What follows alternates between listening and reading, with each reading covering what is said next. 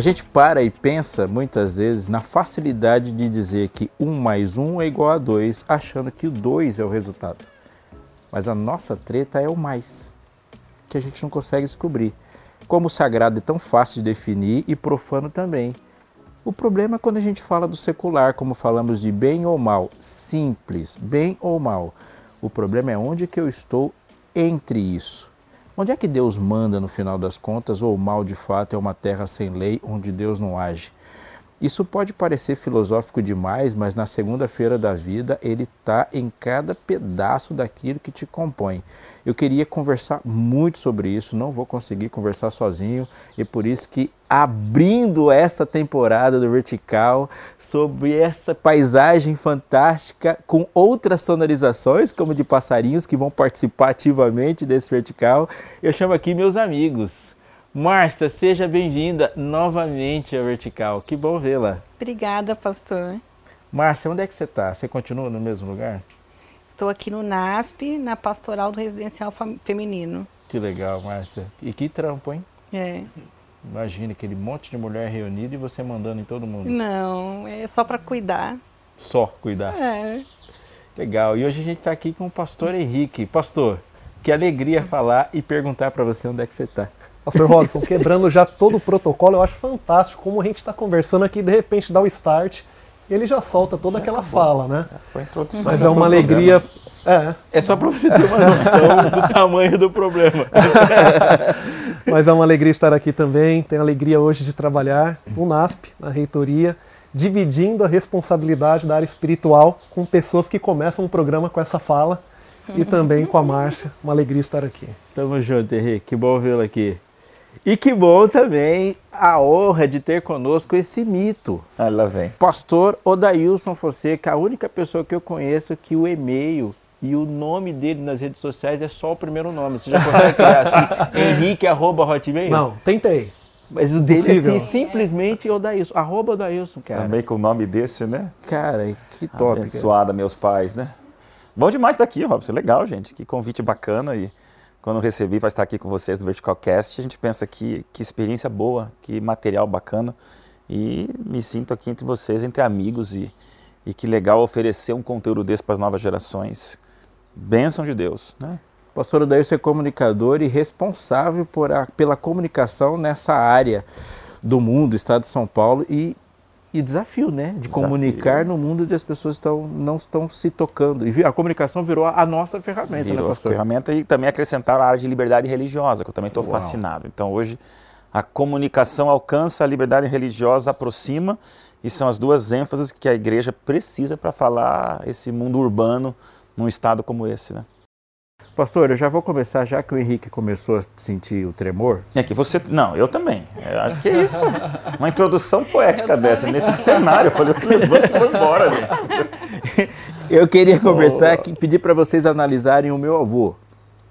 Um dia eu cheguei em casa e meu avô falou assim, ó, eu estava bravo em casa, eu era criança, estava bravo porque um colega meu de escola falou que eu não podia fazer determinada coisa porque eu era crente. Ah, é porque uhum. você é crente, você não faz. Eu falei assim, não, ninguém pode. Não é porque eu sou crente, ninguém pode. Meu avô falou assim, não. Ele pode, você não. Eu falei, não vou, ninguém pode. Ele falou, ele pode, você não. Porque ele serve um senhor e você serve a outro. O dele falou que pode. E agora? Fiquei pensando sobre isso, né? Pode ou não? Existe esse momento, existe essa pegada de a gente pensar que o mal ou esse mundo dual é de verdade mesmo dois mundos em conflito? Ou esse campo aqui é um campo onde a gente pode navegar com autoridade? Não sei se, porque nem eu entendi a pergunta que eu fiz, mas se você explicar a pergunta já tá bom. Adorei, gente, isso aí. Ai, gente, quando veio aí essa, essa, essa opção da gente falar sobre dualismo, eu fui um pouquinho atrás para entender um pouco, porque a grosso modo a gente entende que existe um bem e um mal, eles são distintos. Mas quando você vai um pouquinho mais a fundo, você descobre que a expressão da dualidade, ela tenta colocar no mesmo pé de igualdade. Então, aí a tua pergunta, né? O bem e o mal existem? Claro que existem, eles são identificados. Mas quando você vai nessas. Eu, eu não sou um filósofo, não sou profissional em história, mas você vai vendo que a expressão do dualismo ela aparece em outros povos, né? mundo grego, romano e vai do zoroastrismo, aquelas teorias todas que colocam o quê? O bem e o mal coadunando né, eternamente, convivendo eternamente, como se fossem duas deidades. Né? E é isso que a gente começa a ver que é o complicado. Existe o mal, sim, mas o mal é do nível do bem e nós ficamos entre as duas proporções distintas de igualdade. Quando você vai para a Bíblia, você percebe que é esse o perigo. Existe o mal, mas o mal está abaixo. Não tenha dúvida nenhuma que o mal está dentro de uma, de uma esfera soberana, que é legal a gente descobrir aqui quem que é a soberania máxima. Né? Então Deus manda no mal, Henrique? Acho interessante, estava ouvindo aqui o Odailson falando. Deus é o criador de todas as coisas, não do mal. O mal é um mistério. O mal ele surge porque Deus ele se fez, isso que eu acho interessante, a gente já conversou em um momento sobre isso. Deus ele se fez vulnerável para nos dar algo que é precioso demais, que é a nossa liberdade. Deus se fez vulnerável dando liberdade para que pudéssemos recusá-lo, se nós quiséssemos. Ele nos deu liberdade para rejeitar o seu senhorio.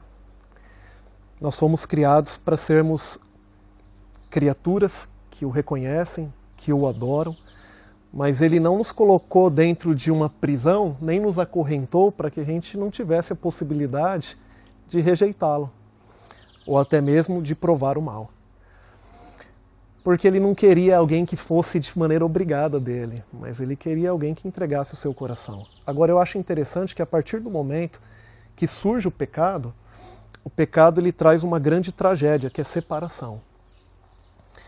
O ser humano ele se separa de Deus, ele deixa de reconhecer o seu senhorio e ao mesmo tempo ele se separa do próximo. É, ele se esconde, ele foge de Deus e aqui uso o exemplo de Adão e Eva. E Adão, que não foi enganado, mas tomou a decisão por amor a Eva, após o pecado, coloca a culpa nela. Eles têm dois filhos, Abel e Caim. Abel oferece a oferta que Deus havia pedido, Caim não. Ele não reconhece o senhorio de Deus, ele entra no aspecto do mal e, por Deus não aceitar, ele mata o seu irmão. E a gente, sim, a gente poderia ir durante toda a história é, o pecado, uma das principais tragédias é a separação. E a gente vai vendo isso ao longo da Bíblia e Cristo Jesus ele vem e morre por nós. E eu acho um aspecto interessante dentro desse contexto que na cruz ele sente o que por causa dos nossos pecados? Separação. Separação do Pai e separação daqueles que ele veio morrer, pelos quais ele ama tanto. Então ele nos dá liberdade, essa vulnerabilidade de Deus, ele se fez vulnerável na criação, ele se faz vulnerável na cruz do Calvário, ele se faz vulnerável hoje, seu ministério como sacerdote, santuário celestial, ele pode ser rejeitado. Ele não cria o mal, mas ele dá a possibilidade para a gente da gente escolher aceitá-lo e reconhecê-lo como o Senhor da nossa vida. Amar é a coisa mais arriscada que Deus já fez. Ele criou a possibilidade, amar é criar a possibilidade de não ser amado. É arriscadíssimo e, e é um risco maravilhoso, né? Nesse mundo do sagrado profano, para a gente parece que a gente navega fácil sobre o que é sagrado profano. A nossa treta está no campo que a gente criou dessa área cinzenta chamada secular, né? Existe isso, Márcia? Então, eu acho que essa é uma divisão é, artificial e ela tira a ideia do senhorio de Cristo sobre tudo. Por quê? Porque parece que eu tenho uma vida que é sacra, que é dentro da igreja, que é a minha vida espiritual, e aí eu saio de lá e eu tenho uma vida secular, que, são, que é meu dia a dia, que é a vida cotidiana. Mas na verdade, quando a gente lê a Bíblia, a gente vê Jesus trazendo o cristianismo e a, a vida espiritual como vida, e não como uma parte de mim. Então, para eu ter uma vida sacra e uma vida secular, eu tenho que ser duas pessoas, eu tenho que ter uma alma separada do corpo. E isso não é essencialmente bíblico, mas é claro que tem na teologia isso, pela influência de Agostinho, do neoplatonismo, que trouxe isso para a gente, que permeia a gente o tempo inteiro. Então é preciso estar atento. Será que isso é bíblico? Ou será que é uma divisão posterior que estou absorvendo que não é bíblico, mas filosófico. Eu imagino que a nossa amizade vai sobreviver à pergunta, mas quando você discordou do Agostinho, do Platão e de quase todos os grandes pensadores da história, e do Odailson É e do uma, Henrique, é uma quando você audácia. falou, é, quando é você uma falou que- audácia.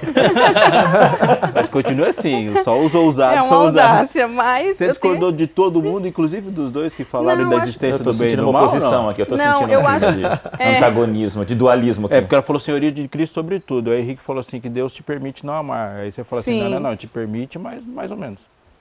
Mas eu acho que o fato que a gente é um, com uma vida só, que tem a ver com tudo que eu faço, a minha vida cotidiana, a minha vida, minha vida sacra, a minha vida na igreja, não tira o fato do grande conflito. Hum. Existe um grande conflito o tempo inteiro, como eles nos disseram. Mas isso não significa que eu saio do grande conflito, eu entro num lugar que é sacro e o outro que é secular. Eu estou o tempo inteiro, é só eu nessa guerra né, com Deus o tempo inteiro. Não tem separação, é isso que, que é a ideia. Sabe, eu me conformo e eu me exponho isso à crítica de vocês para a gente também conversar, que muitas vezes a gente confunde campo, bem e mal, com utilidades de coisas do bem. Então, por exemplo, aquela música serve para malhar, mas ela não serve para eu meditar. Mas elas podem estar tanto no campo do sagrado como no campo do profano. Mas eu tenho que definir não só se é sagrado ou profano, mas dentro do sagrado, para que, que ela serve. Então, por exemplo, tem coisas que são culticas. Elas servem para um culto, no momento de culto. Mas se eu pegar uma coisa que não serve para culto, mas que seja é, é sagrado, mas não serve para o culto, a- o mau uso do sagrado torna ele profano. Estou viajando não? Não, veja, concordo com você de uma maneira assim bem, bem básica, né? Você não vai com roupa de futebol para um casamento, só se você for bem alternativo. Você não vai de smoking jogar basquete. Então, eu, entendo totalmente isso. Acho que a gente vai brincando da, da discordância, mas é porque há uma identidade. A identidade, como, como eu falo, existe uma identificação, o mal e o bem. Agora, o pé de igualdade não é. É nesse momento que a gente tem que lembrar.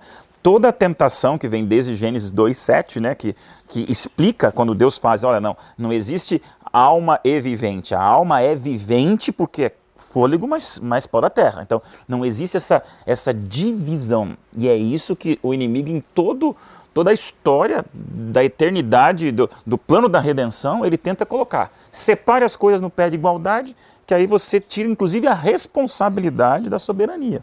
Né? Quem ama deixa livre. Você falou uma coisa assim maravilhosa: o amor custa o preço. né? A soberania de Deus, ela nunca será uma soberania ditadora, porque exatamente ele pagou o preço da vida para nos dar o direito de escolher vida ou morte. Acabou, isso é, isso é o maior ato de liberdade. Mas eu creio totalmente, inclusive não só biblicamente, veja, se faz lá em Gandhi, né? eu estava olhando, dando uma googlada em algumas frases, né? Então Gandhi ele fala isso, é impossível você fazer ser bom ou ser mal. A, a alma, ele falava bem claro, né? a vida é um todo indivisível. Então, não é apenas biblicamente, há, há toda uma percepção de que se você separa as coisas, você tira a responsabilidade da decisão. Então, nós não estamos aliviando, nós estamos colocando uma responsabilidade. Você tem o poder da decisão? Tem, é o livre-arbítrio? Perfeito. Mas a dualidade, ela tenta escamotear. Não, o mal é igual ao bem. E olha que loucura. A tentação lá de Mateus 4, né, quando Satanás está com Deus nas tentações, a segunda, né, joga aqui do pináculo, ou a terceira, "Se prostrado me adore. É tão tosco, é tão bizarro, porque o que está ali? Não é um Satanás tentando Deus, é um Satanás cordialmente dizendo: Cristo, somos de igual para igual. Eu sou o mal, você é o bem, mas nós estamos no mesmo nível de igualdade. Vamos, vamos conversar. Olha a tamanha arrogância e presunção, achando que não, eu estou no mesmo nível do divino para conversar e discutir as nossas questões aqui. Né? Colocando em xeque o senhorio dele, inclusive. O senhorio, a Se és soberania. filho de Deus, transforme essa pedra em pão. Eu vejo ali ele oferecendo algumas falsas máscaras. Se você é filho de Deus, transforma essas pedras em pães. Ou seja, você é aquilo que você faz. Se joga do templo, aí os outros vão te reconhecer. Você é aquilo que os outros pensam. É, se ajoelha, me adore, você, eu vou te dar tudo isso. Você é aquilo que você tem. E quantas vezes as pessoas elas acreditam nessas falsas máscaras e talvez por isso até elas partam para tentar dividir aquilo que é indivisível. Indivisível. Você citou muito bem a questão é, do vestuário, né? É, você vai jogar bola com a roupa que você vai na igreja? Não vai, mas o que acontece ali é espiritual? É espiritual também. Eu lembro no NASP Campo São Paulo, um tempo atrás, eu tive a alegria de estudar com um jovem. A gente teve ali depois um momento, um batismo de um jovem que falou assim: Eu quero estudar a Bíblia com aquele pastor que estava jogando bola com a gente. Uau! Que legal. Certamente não foi pelo gol que eu fiz, pela jogada, mas alguma coisa ali, algum relacionamento a gente teve ali com ele naquele momento que impactou espiritualmente. Então é espiritual, é indivisível. Pós-queda, quais foram as áreas da nossa vida, do ser humano, que foram afetadas? Todas. Todas. Todas. Todas as áreas foram afetadas. Então, todas as áreas, elas precisam estar de volta sobre o senhorio de Cristo Jesus. É impossível entregar uma área da minha vida e não outra. É impossível fazer algumas separações que às vezes nós queremos fazer. A Márcia está noiva, né? Imagina que. Não, não vou criar essa hipótese com a Márcia. Não, vou criar, vou criar. Aqui, vou criar. agora, Agora começou agora você fez a bagunça. Imagine a hipótese assim, ó. O Jonatas, ele chega para Márcia e fala assim: Márcia, a gente vai casar, né, nesse ano, final do ano. Eu já estou assim, vislumbrando daqui 10 anos. A gente tiver 10 anos de casados. Imagina daqui 10 anos, 10 anos, a gente vai ter passado já 3.600, mais de 3.600 dias juntos. É muito tempo, não é? Então, quando a gente completar 10 anos, eu vou tirar um dia. Um dia. Boa. Para rever uma ex-namorada, não sei se ele teve uma outra namorada antes, para rever uma amiga da minha escola. Muito bom. Daqui 10 anos, um dia só, a gente Uma vai ter mais de licença prêmio. 3.600. Um dia, separa só um dia. Vocês dois aqui acreditam que a Márcia casaria nessa condição? Eu não acredito. Eu acredito que a Márcia puxaria a arma da bolsa. Por quê? Porque é um absurdo essa metáfora, que essa ilustração ela é um absurdo na nossa mente. Mas em alguns momentos, nós, como cristãos, nós imaginamos que podemos separar. Cara, mas é só um dia. É só um lugar. É só uma vez, é só tal detalhe. E a gente acredita que essa separação ela não vai ter impacto na nossa vida espiritual. Mas ela tem um impacto tremendo, é impossível fazer isso.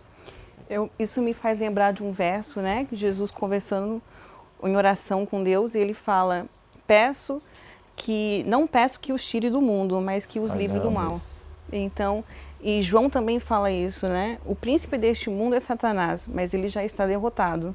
Então, sempre mostra isso que o pastor falou de não estar no mesmo, mesmo pé de igualdade, do, do poderio, o senhorio de Jesus ser muito infinitamente superior ao de Satanás. Eu falo assim para algumas pessoas, né? Se Deus respirar mais forte, Satanás morre. Claro.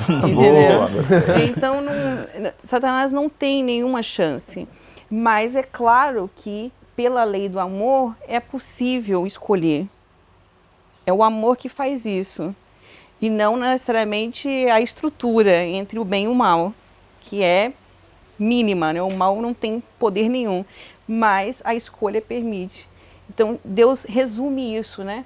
Vocês vão estar no mundo, mas eu vou livrar vocês do mal. E não estar, estar sem estar é um negócio fantástico porque me vem à mente dois episódios de Gênesis que me ajudam a entender o que é santidade nesse mundo. A- o livro de Gênesis define a terra como sem forma e vazia. E o ato criador de Deus é um ato de distinguir. Então ele separa céu de terra, ele separa mar de terra, ele separa.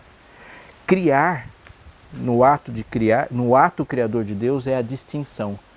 O próprio, a própria matéria que faz o homem é pó da terra. Portanto, antes do ato criador de Deus, o pó da terra estava junto com tudo. Então Deus distingue e dá forma. É, quando Deus no dilúvio destrói, ele destrói juntando. Então o ato criador de Deus é sempre distintivo. Ele distingue para criar. E o ato destruidor Uau. é juntar. É assim com a terra e é assim com o povo. Como é que o povo, como é que Israel simplesmente desaparece para ficar só as tribos do sul? Israel desaparece se juntando com os outros povos. Como é que uma igreja, como é que um povo, como é que uma missão se perde? Ao se juntar. Perfeito. Então, não é o juntar no sentido de sou, eu vou me misturar para agir, mas é o me misturar me perdendo identidade. É, uma, é um ato destruidor. Quando Jesus voltar, os montes ardendo se desfarão, ou seja, funde Mistura. e se destrói.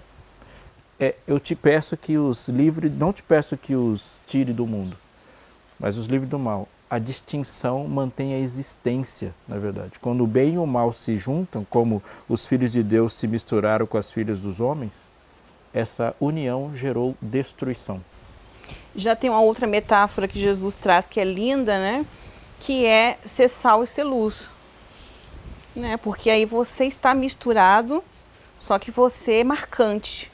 Isso é tremendo. Isso você é você é, re, é reconhecido em qualquer ambiente, que é a luz do sal. Que são metáforas do dia a dia que Jesus gostava de usar, mas extremamente fortes, que falam dessa distinção no meio, misturado, mas sem perder a identidade, né? Eu gosto muito de pensar que é sal da terra, mas não é farinha do mesmo saco.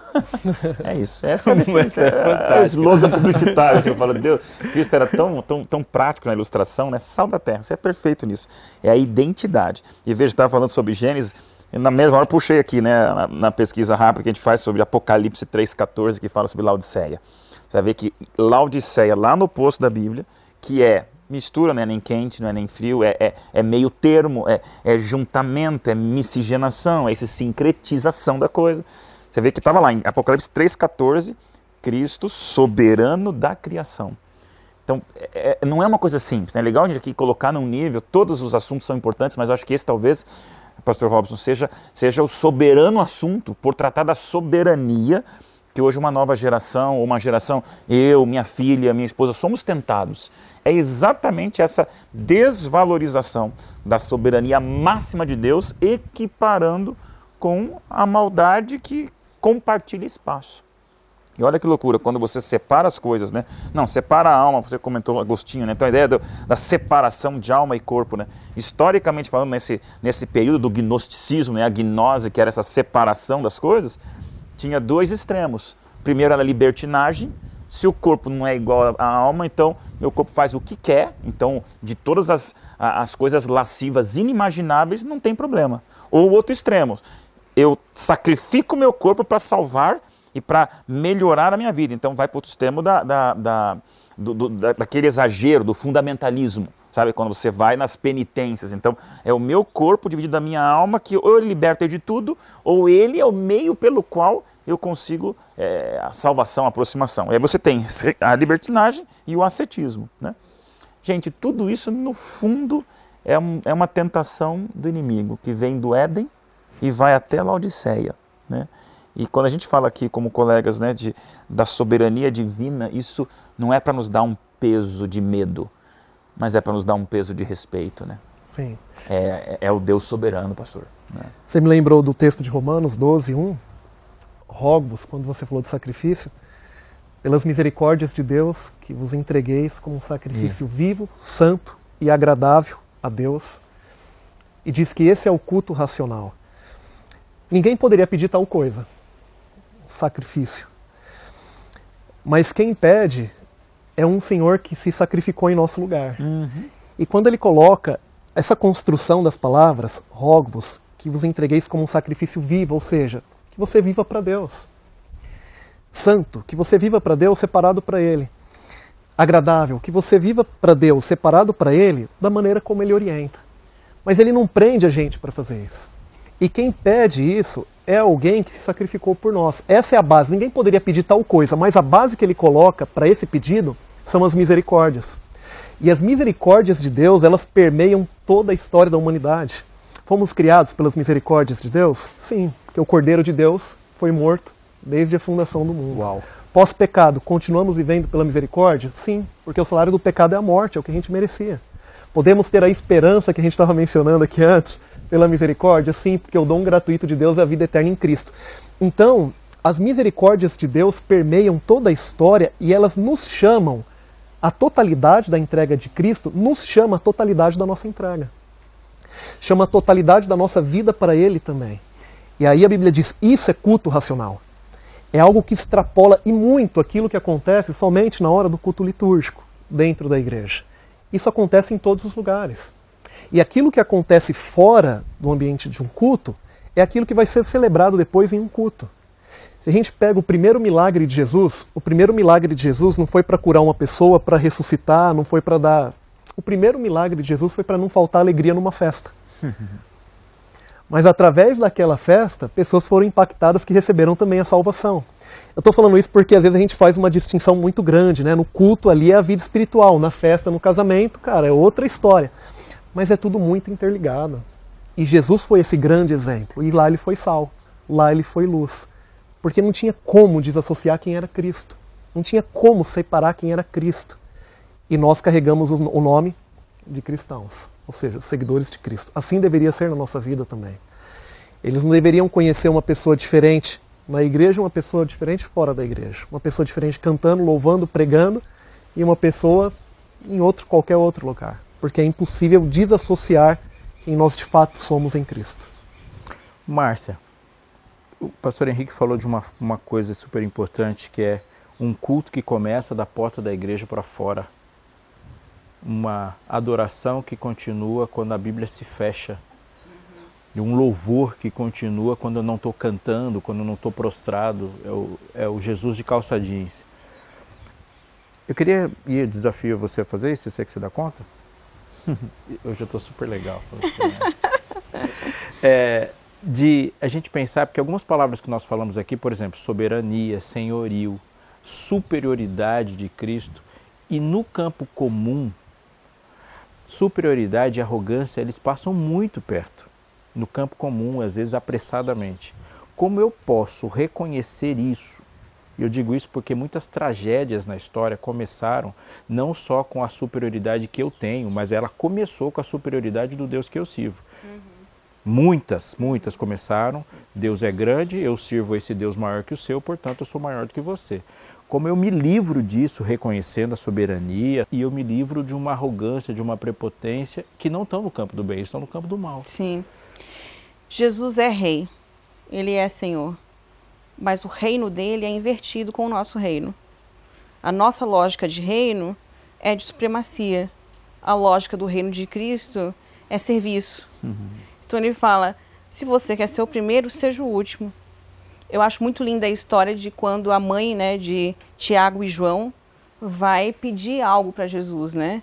Eu imagino que os dois deviam estar comentando em casa, né? Tem um, um amigo nosso lá, que é Pedro, que ele passa na frente de todo mundo. Quando Jesus instaurar o seu reino, a gente não vai ter chance. E a mãe falou: então eu vou cuidar disso para vocês. e foi lá pedir, né? Eu quero um lado, um, um na esquerda, o outro na sua direita. Provavelmente um para ser o ministro assim que iria dar conselhos, a sabedoria, e o outro militar. Eu não sei qual dos dois seriam, né? Provavelmente João seria o militar, né? Que ele era filho de trovão, né?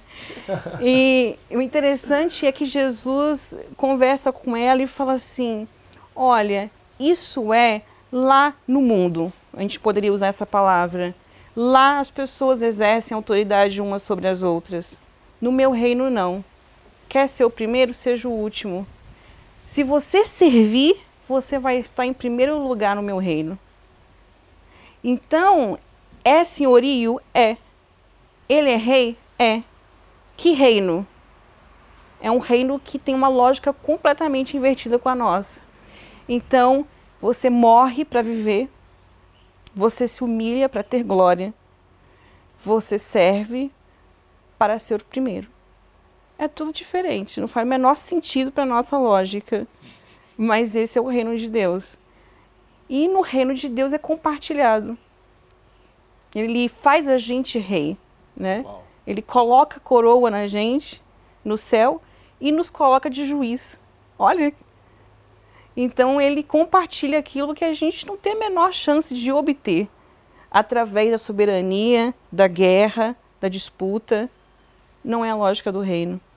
É a lógica da paz. A lógica de Jesus é a lógica da paz a gente, da nossa perspectiva, às vezes se limita a dizer da lógica ou da ilógica, dizendo que Deus às vezes é lógico ou é ilógico da perspectiva do mundo, mas se você olhar para a Bíblia, ela não está só no campo da lógica ou da ilógica. O que a gente pensa sobre Deus e deve pensar sobre Deus é que ele é teológico, é Deus agindo sobre tudo. Talvez o ato mais bondoso de Deus em relação à nossa luta contra o mal foi nominar, é dizer o que é mal. Isso nos ajuda muito. Foi Ele que colocou o limite dos campos. O maior ato de bondade para um pecador é dizer para a gente o que de fato é pecado, porque se Deus não tivesse nominado o pecado, navegaríamos com ele numa síndrome de imunodeficiência adquirida do pecado e morreríamos sem sentir dor, mas a morte seria a mesma. Morte sem dor é morte. A verdade é que o mal não cria nada. E a gente conversou sobre aqui, sobre isso aqui, que criação é um ato exclusivo de Deus. O mal, então, não é criar coisas ruins, mas se apropriar indevidamente das coisas boas que Deus criou. A inteligência que qualquer pecador usa para assaltar, para matar, para roubar, para trair, é uma inteligência criada por Deus e dada para um uso devido para a glória dele. Não se esqueça disso. O mal é uma apropriação indevida de uma criação que ele não pôde fazer. Assim você pode namorar para o bem ou namorar para o mal, se apropriando indevidamente de um namoro que é bom.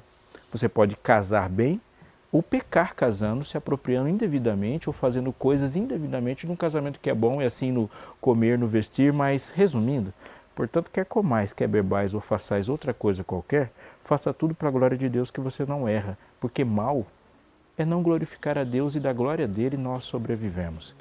A gente se despede aqui nesse episódio da nessa temporada nova, mas antes de a gente sair daqui, eu te peço que faça uma coisa boa, boa. Se inscreva nesse canal porque você vai receber mais notificações se você aí clicar no sininho e receber essas notificações. O NASP BR, que é onde os conteúdos do Vertical são depositados. A gente se vê no próximo episódio.